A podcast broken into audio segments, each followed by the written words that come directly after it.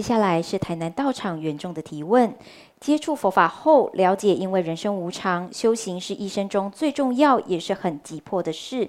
但是在家庭中有很多的亲友没有佛法概念，常常表示老了再学佛就好，现在就是要拼事业。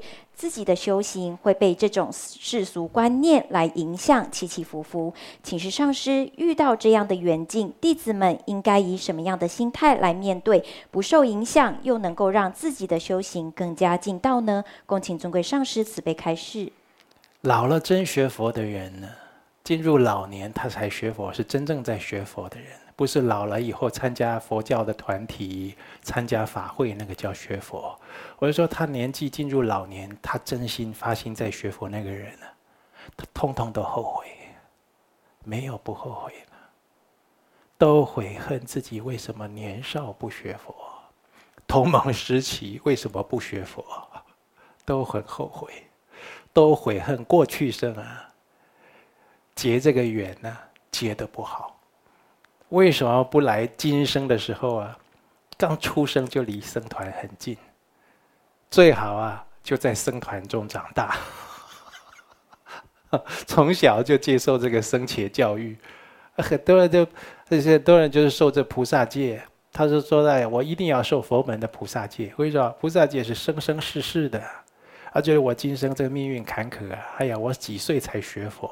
学佛了以后又忙事业，又忙儿女，后来自己又身体不好，然后又得了什么什么症，啊，又得了什么病，还有女儿后来又车祸，如何如何的，家里这个弄到我虽有佛心啊，而无佛行。我有心学佛，实在是修不动啊。周边的这个无常啊，他老是啊，给我形成违缘逆境。啊，好像人在江湖，身不由己，所以我希望受菩萨戒，来生啊，我很年纪很小啊，就能够亲近僧团道场，亲近善知识。有的人就发这样的愿呢、啊，因为他感慨今生晚修啊。一学佛修行啊，他不是吃素拜佛，或者出家，他不是剃了光头，换了一套衣服那么简单呢。学佛修行，它就是舍弃世俗的这些俗物、情欲、爱染种种的纷纷扰扰的捆绑，而专注在佛法的修学上。你会问，为什么要专注佛法的修学？因为佛法的修学，它必须要有时间广大的闻思修。有的时候，短短的几十年，它还不够，远远不够。除非你像我们的祖师龙树菩萨，短短两三个月，大藏经已经就已经看完了，而且已经啊了然于心。除非是这种再来人啊，蒙佛陀受记的人，好，他要来弘扬佛陀正法的人，这种再来的大菩萨。那除此之外，一般人这短短的几十年。你带着很多的恩恩怨怨来的，有恩你要去结这个感情，男朋友、女朋友、干弟、干妹，哦，哦，干爸、干妈，哦，当这个父亲、父子、母女，对不对？你带着这些恩来的啊，啊，当当这个老公、老婆，哦，这个表哥、表弟、表妹，你带这些来的。呃，怨呢？你我刚才讲的是恩哦，恩就是大家在一起相见欢哦。哦，我觉得感情很深，分不开。这个亲情就是会捆绑、会牵绊的，对不对？那这个东西，这个捆绑会牵绊，怎么办？这个越拉越紧，越拉越紧。那只有一方面松绑，或两方面松绑。什么叫做松绑？一方面他渐渐不执着，才会松开。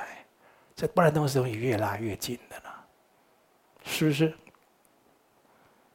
哦，所以就是说，很多东西你老了再学佛，你带着这些恩恩怨怨来，老了以后这些恩恩怨怨没有处理完的很多。你看那个虚云大师啊，啊，虚云大师，他不是有那小时候好像是那个老中国的传统，不是有童养媳吗？哦，他就是好像指腹为婚的两个，两个从小就开始准备长大了就要嫁给他的太太，指腹为婚的。其中一个还对这个佛学颇有素养，两个人挺谈得来。照理应该结为连理，也没有。然后年轻的时候就出家。那他是独子啊，啊，他的老父亲呢气坏了，上透心了，就这样子。决定强烈的出离心，会报父母恩呢，所以他有过人的意志力啊，就是三跪九叩去超离五台山，跟他随行的很多都退了道心了。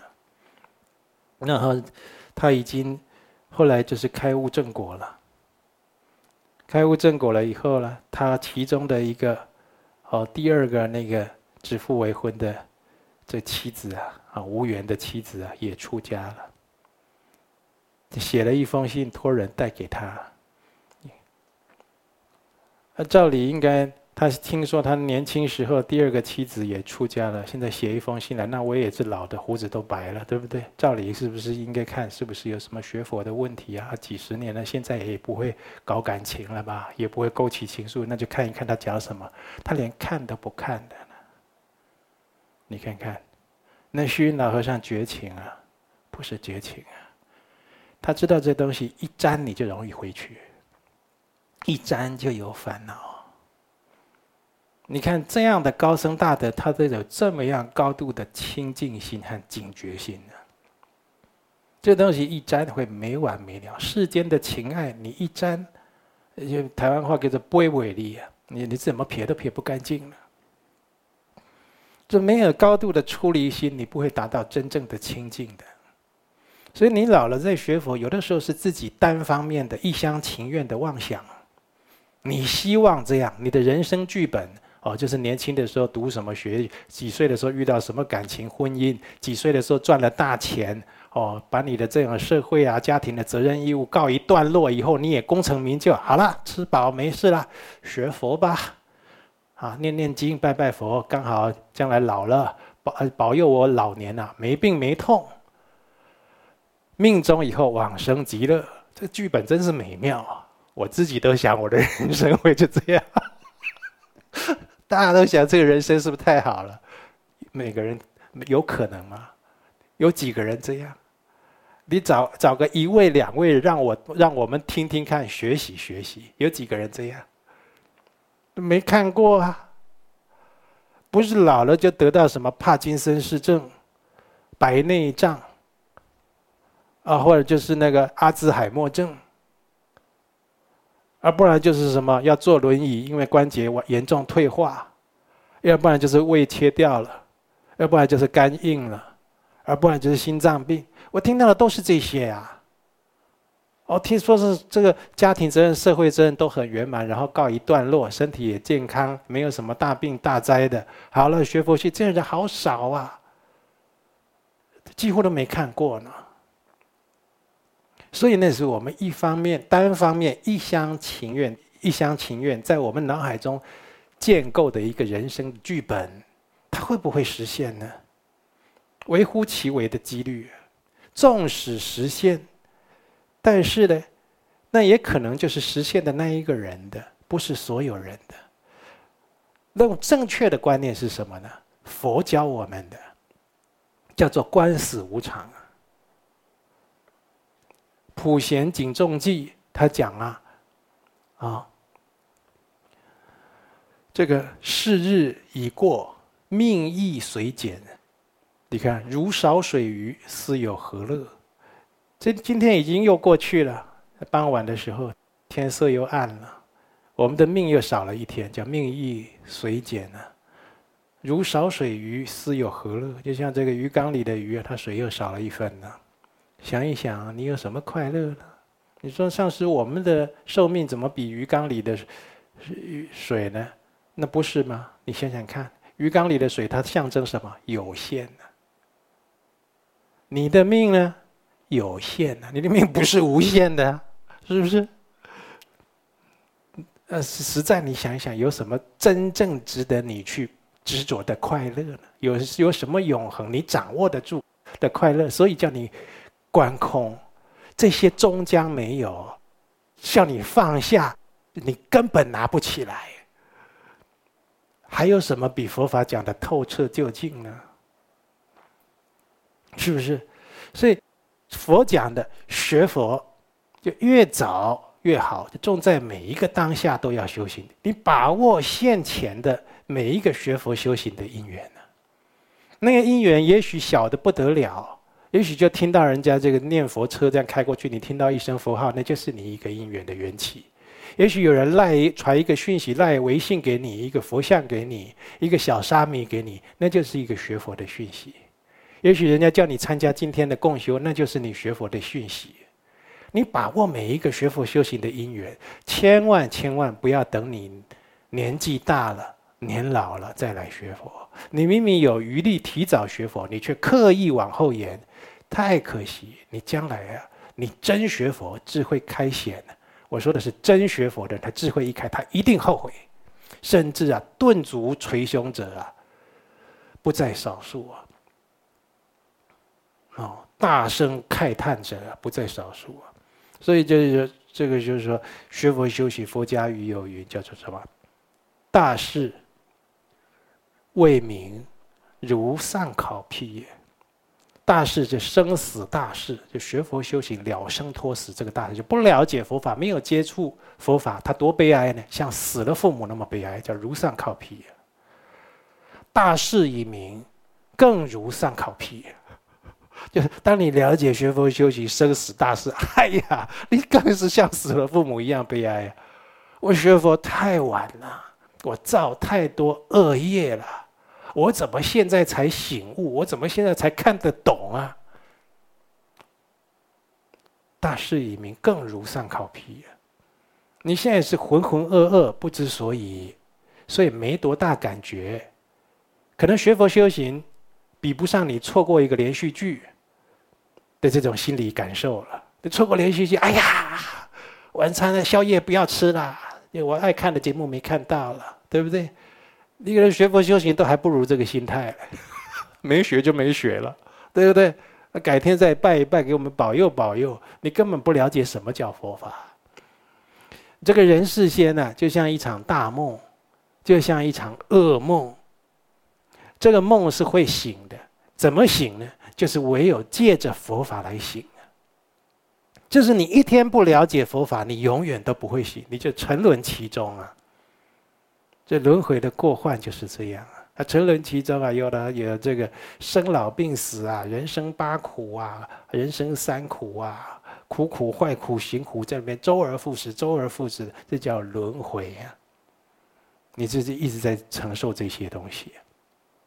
那轮回当中有很多的过患，那种因为爱别离、求不得的伤痛，那流出来的眼泪啊，就已经超过海水了。轮回中，父母生我们的身体流的那个血液，还有尸骨啊，堆的都比山还高了，你都不会去相信的。你都继续让它轮回。嗯，所以学佛修行很重要，有机会就要开始。哦，这祖师大大德教我们什么呢？就像拽着牛尾巴一样，紧拽不放啊！这个牛走过去，抓着它的尾巴，就不要再松开了。这一次就要好好学佛，啊，来，还有呢。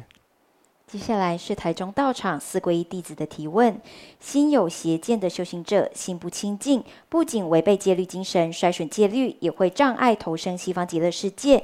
但是今生值遇珍贵的大善知识与法门，可以向上师三宝发露忏悔，请示尊贵上师。我们要如何对治邪见，长生正见呢？应该要如何检视自身忏悔的行持？邪见意识心是否清净呢？恭请尊贵上师慈悲开示。以前都会叫人家不要常看电视，现在时代不同，都会劝人家不要乱上网。网络上啊，这百分之九十九都是邪见的，或者以上呢。甚至呢，有的同学在网络上就看那个人家讲的宗教的，甚至有佛教的，那都未必完全的如法正确。跟同学讲啊，你要亲近善知识，要深入经藏。啊，一你要多深入佛的经藏经教啊，去了解佛法里面在讲什么，自己产生觉醒觉悟的防防护力量啊。啊，啊，不然的话，自己很容易被这样的社会或者国际间的这种风气，或者是习惯啊，现在这个网络上流行语叫做带风向啊，好，很容易就被人家带着方向走了。那带着你的风向的，也许是邪恶的引导，别有居心的引导，或他主事者根本就是居心叵测、居心不良的。你看你多没有多没有价值，你自己都没有正信的定见吗？为什么呢？你没有，你没有皈依三宝，没有皈依佛、皈依法、皈依僧。皈依三宝的人，他会随顺佛德佛行，他会明白佛的经教戒律为何。然后呢，作为他人生的奉行的圭臬，就是他的行为，就思想行为的准则。你这个人就是有一个可以依据依凭的正法正理了，就好像你这一台车在开，它有一条道路啊，而不是没有正确的道路，或者这条道路是通通到这个断崖里面的，通掉到河里里面的，你也跟着这样的路下去了，那多枉然呢？所以你这个人呢，有邪见，就是很可怕的事情。我们学佛不用不用久的时间，现在学佛很方便。你如果找到一位正信如法的法师，听他讲说佛法，你很容易就吸收。如果你们特别有宿缘的话，他讲的话你特别容易听受，特别容易相信，所以吸收佛法很方便。自己也要常常读诵。佛的经文，啊，或者佛书、佛经善书，哦，常常去看。你像我们道场的跟人免费结缘的《地藏菩萨本愿经》的白话注释版，我这个读起来，哦，弘一大师版，读起来就都不费力，你很容易了解很多因果业报的道理。佛说轮转五道罪福报应经，我们画成漫画，跟着大家免费结缘。了凡四训白话注释、语义注释也画成漫画、语义注释版都有，也是跟大家免费结缘。大家要去多看这一些，看了以后，你在你的心，在你的相续中有起心动念、言语造作的形式的准则，让你的人生不致偏颇，让你的善恶取舍有所依凭，而且是正确、正确的依凭。不然你要取舍善和恶，你要用什么来当依据呢？你必须要有一个正确的法理作为准则。那这个宇宙之间还有比佛法更究竟、圆满、真实的法理吗？就是佛法是最殊胜的。所以你能够深入佛法，到乃至于你是刚开始随喜参学，那都很好。看一看《十善业道经》。哦八大人觉经，哦，或者这些因果经、地藏经，去还有这个阿弥陀经等等，去了解这些佛法的一些基础的道理，然后至少还没有行出真正的功德，建立真正的功业之前，你不会去造作恶业，或者或者是造出深恶重罪，让自己很多事情难以挽回。这个是相当重要。一个人，你看一个健康的身体，他可以活几十年。一个人有正知正见，一个人没有正知正见。有正知正见的，他起心动念啊，讲的话、做的事情都是利己利人，将来都是充满光明希望的。有邪知邪见的，他什么事情都是自私，起心动念都是负面，损人又不利己。那做出来的事情，讲出来的话。常常都是过失很多，你看，一样是健康的身体，一样可以活几十年，他们的境界是如此悬殊，结果是大不相同。所以，希望同修珍惜每一个可以学佛修行的因缘，啊，让我们这个邪知邪见的人生，都能充满佛法的正知正见，让人生充满光明的希望。接下来是台中道场四皈依弟子的提问：尊贵上师曾开示，若是当过伴郎伴娘，会造下假结婚的因果；而曾经有做过伴郎伴娘的人，要如何才能够化解消除这样的因果呢？恭请尊贵上师慈悲开示。好，如果像这一类的，我们人生在世做了很多事情，不止说伴郎伴娘啊，会落在假结婚的因果上，还有很多事情是。哦，可能我们没有听到佛经上或者佛法有教授，我们还没有这个福分去听到，也没有听到法师开示的，无心触犯的有很多。那这种呢，就是在佛前呢，啊，非常虔诚、生发露忏悔的，向佛菩萨求忏悔，说弟子在大概在什么时候啊，做过什么样的事情？如果这有恶业因果的话，弟子愿意啊，在这里啊，真诚求忏悔。并且啊，做什么样的修行，或以什么样的功德善行来回向，来弥补这样的罪业。啊，如果你能这样做，那就是很好。那积极一点的呢？比如说这个假结婚，哦，就是当伴郎伴娘，未来啊，你会有这个假结婚的因果，那你就要更谨慎因果。啊，如果对这个，就是我们周围的人呢，劝他。谨慎交友，谨慎感情。有的交朋友的时候，交着交着就滥情了。那交朋友就是，呃，没有办法充满理智，那那个朋友的界限就分不清了。啊，就是就是有的就是，就是有过度的愉悦，或者呢，这个身口意造了很多不清净的染着啊，比如说。连讲个电话啦，传个讯息啊，都充满暧昧的打情骂俏的这种想象空间呐。哦，也许一句话让人家整夜就睡不着啦。哦，也许一句话就让人家升起不该有的情愫啦，等等的。像这些身语意的这些过患呢，都可以在佛前求忏悔。然后啊，你自己劝人家谨慎感情、谨慎交友、谨慎婚姻，啊，或者就是。呃，因为这个没有谨慎感情交友，没有谨慎婚姻而造成堕胎这个事情，你看，那就因为你这个滥情，又导致深重的恶业，大杀生的恶业，这些都要避免。好，这个都要想到未来受的苦报。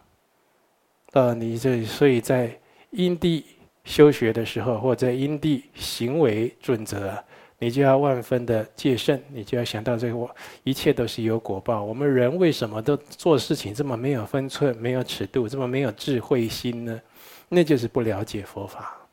有佛法就能生出智慧，所以你要常常读佛经，常常看佛书，常常听开示，你就会充满着这个佛法的智慧和见解。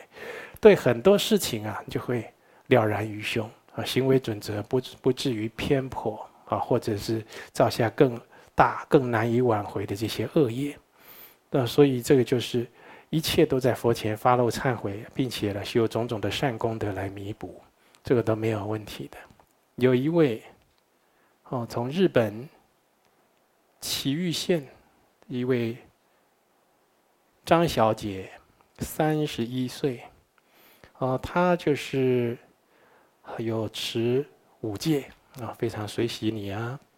那这个就是说，想起自己还没有学佛以前，可能说过佛教和佛菩萨的坏话，哦，就自己又想起来了。怎么做才能消弭？哦，才能消除或者弥补诽谤佛教、诽谤佛菩萨的罪业呢？啊、曾经听。龙德上师说：“普通的忏悔是不管用的，需要专案处理。”哈，所以我想知道专案处理需要具体哪些事？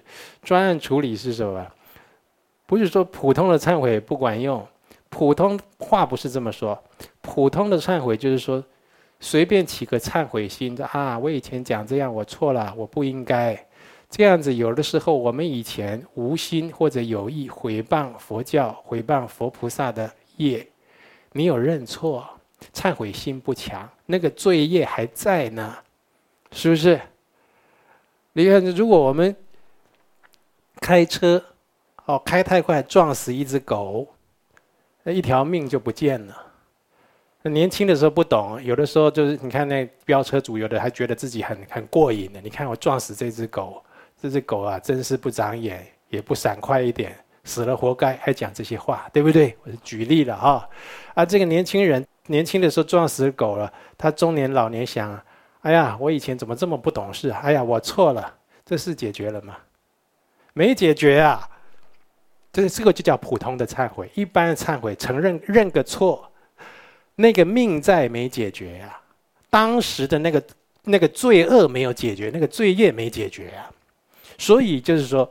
我用了专案处理来形容，就把这件事哦，以前骑车撞死一只狗，哦，还以唱悦心来骂那只狗，或者以前不懂事，可能讲过佛教或佛菩萨不好的话，专案就是说我以因重心针对这件事情来忏悔，针对这件事情来弥补回向，那这样的一个因重的心叫做专案，形容而已啊，并不是说真的有一个什么案，哦，就是说你要把它重视。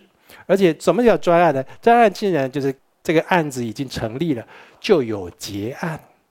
结案就是业障消除，冤亲债了啊，是不是？啊，我针对这件事情，我曾经有心或无意讲了佛教、佛菩萨的坏话，我针对这件事情开始忏悔弥补，那你就开始了，就有这样的就成案喽，对，就立案喽。哦，开始弥补忏悔，他一定会。在经典讲会现好相，呃，佛就佛菩萨会跟你对你现出好相，呃，这些小相呢，有的见到佛啦，看到光啦，呃，或者是佛的出言语安慰你啦，等等，或者你见到其他的瑞相，或者是在梦境之中，有这种消业障的相，消业障，你比如说见到月轮啦，见到自己身体会飞升啦。哦，见到自己身体里面啊，哦，这个有这个脓啦，或者黑黑的东西流出来啦，身体里面有毒虫啊，有蛇啊跑出来啊，跑排出去了，排出体外了等等，这些都是消业的征兆。哦，那你如果要想说，那我怎么就担？有的人很担心这些因果的问题，而且很维系，很学佛很用心。他说，那我这个业到底有没有清净呢？你如果与与其担心这个业障，担心这个业障有没有清净啊？你不如全心全意的求忏悔。以前既然既然有这种无心或者有意讲佛教或佛菩萨的坏话、不好的话，现在专门赞叹佛教、佛菩萨，讲佛教、佛菩萨的殊胜、伟大、哦超凡、清净、慈悲。等等等等的这种万德，用你的身与意各方面的这个德能去宣扬它，这样子啊，你你以后就不必担心我到底有没有哪边还是没有弥补过来的，我到底哪边的业还没有消除？为什么？因为你广泛的去这种行善，它不但既能弥补你往昔的罪业，还可以造就你一个弘法利他的人。我相信还会产生功德，所以积极的来面对这件事，把自己的逆向操作扭转过来，变成一个宣扬佛德佛行、专门在赞叹佛法、赞叹诸佛菩萨的人，用嘴巴去讲，用这个讯息去发。制作这个视频去劝善，印佛经善书给别人，劝别人来学佛修行。哎呀，种种的方式，这样不不但你周围的人，因为你得到这些福德还有利益，你自己都会变成一个很有功德的人。那你这些罪业当然是消渺无踪，但是快速加倍多倍的来消业障了。所以希望你能够善用这种方式。好，再来就是。张小姐二十一岁，在彰化县的。哦，啊，在今年五月，哦，你有一个梦境，哦，你有受菩萨戒啊，很随喜你啊。我与母亲走在一个山上的道场，上师您走在我们后面，对我们说这里空气不错哦，喜欢可以留下来。又和一群年轻人一起听上师开示，上师说您不懂要做笔记哦。当时我看我桌上是空的，那其他人桌上都有纸笔，才知道上师说给我听啊。你问我什么意思？那你这已经发愿礼拜二十部的梁皇宝忏要来供养上师啊，也希望这个功德啊让你来学佛。你就跟我们山上到山上的道场，梦境说你跟母亲走在山上的道场，啊，这菩萨在度你呢。母亲就指菩萨，观世音菩萨。我们是观音山，观音山上的道场，啊。那我跟你说，我们这里空气不错，可以留下来。我们这里空气是不错，非常好了。在地球上难得有我们这种氛围的呢。喜欢你就留下来啊。然后就是说，你这个桌子上笔记啊都没做，桌子上是空的，就是你还没准备好要好好学佛呢。你看人家都在有次第的学佛的，劝你可以开始了。啊，就是我们有这个缘，你可以开始学佛了。好，再来呀就是这个，啊，陈女士，四十四岁，台北，好，台北的一位女士。哦，她在我们本宗门是三皈依弟子。啊，梦境一开始出现在一个神圣庄严的地方，有声音告诉说，这里是金刚圣的圣地呀。梦境中出现弟子两位朋友和弟子在这庄严的金刚密圣的圣地，龙德上师出现，嗯，跟你这两位朋友在一张桌子啊讲佛法呢，那，你就惊喜万分，然后就跪下说。有一个梦境，想请示上师，在梦里还请示梦境。上师在梦里回复说：“好，你说了。”啊，然后在梦里请示上是，有一个梦境出现像莲花般的铁花瓣，那些花瓣本来是朝下的，你还画给我看。啊，但是现在那些花瓣都朝上，啊。且往上照着一个高塔，啊，立即起身带，然后呢，上师起身带弟子走向一旁的佛堂，弟子在佛前跪下。好，这个一样，这就是你告诉你，你这学佛发心的问题。你这学佛的发心，啊，就是在，但是在这个梦里啊，就是说你要亲近上师。去跟上师提出这样的问题，在梦里梦境没有梦到那个情节，所以我现在只能跟你讲到这儿。哦，你说梦要依你的梦境来跟你回答嘛？所以就是说，你有这个学佛的发心的问题，但是呢，就是你要亲近上师啊，然后呢，出现弟子的母亲。嗯，陈女士，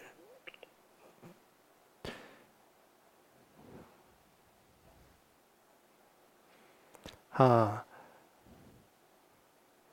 就是说在梦里了。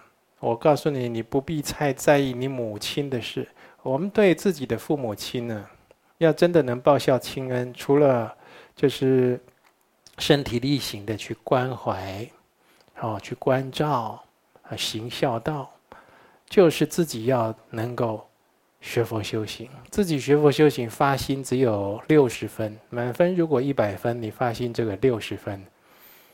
你的父母亲的发心一般呢，大部分就是一二十分了，嗯，二十分左右。你的发心如果有七十分，他们才三十分。你发现有八十分，他才慢慢提高四十五十分。也就是你学佛修行越投入，发心越强，就是你修得越好，越有功德和智慧。你家人受到你利益啊，啊，你去增益他的增长，他的善根的几率就会越高。再来，你修得越好，你一定会常常随喜替你的父母亲、替你的长辈啊布施行善。啊，替他放生啊，印佛经啊，去塑佛金身啊，去打斋啦，你这会延长父母的增长父母的福寿。啊，就是说你不要太担心。你如果真的这么担心父母亲，你不如自己精进，自己正确如法的修行，你的父母父母亲一定会得到你的利益，啊，得到你的帮助。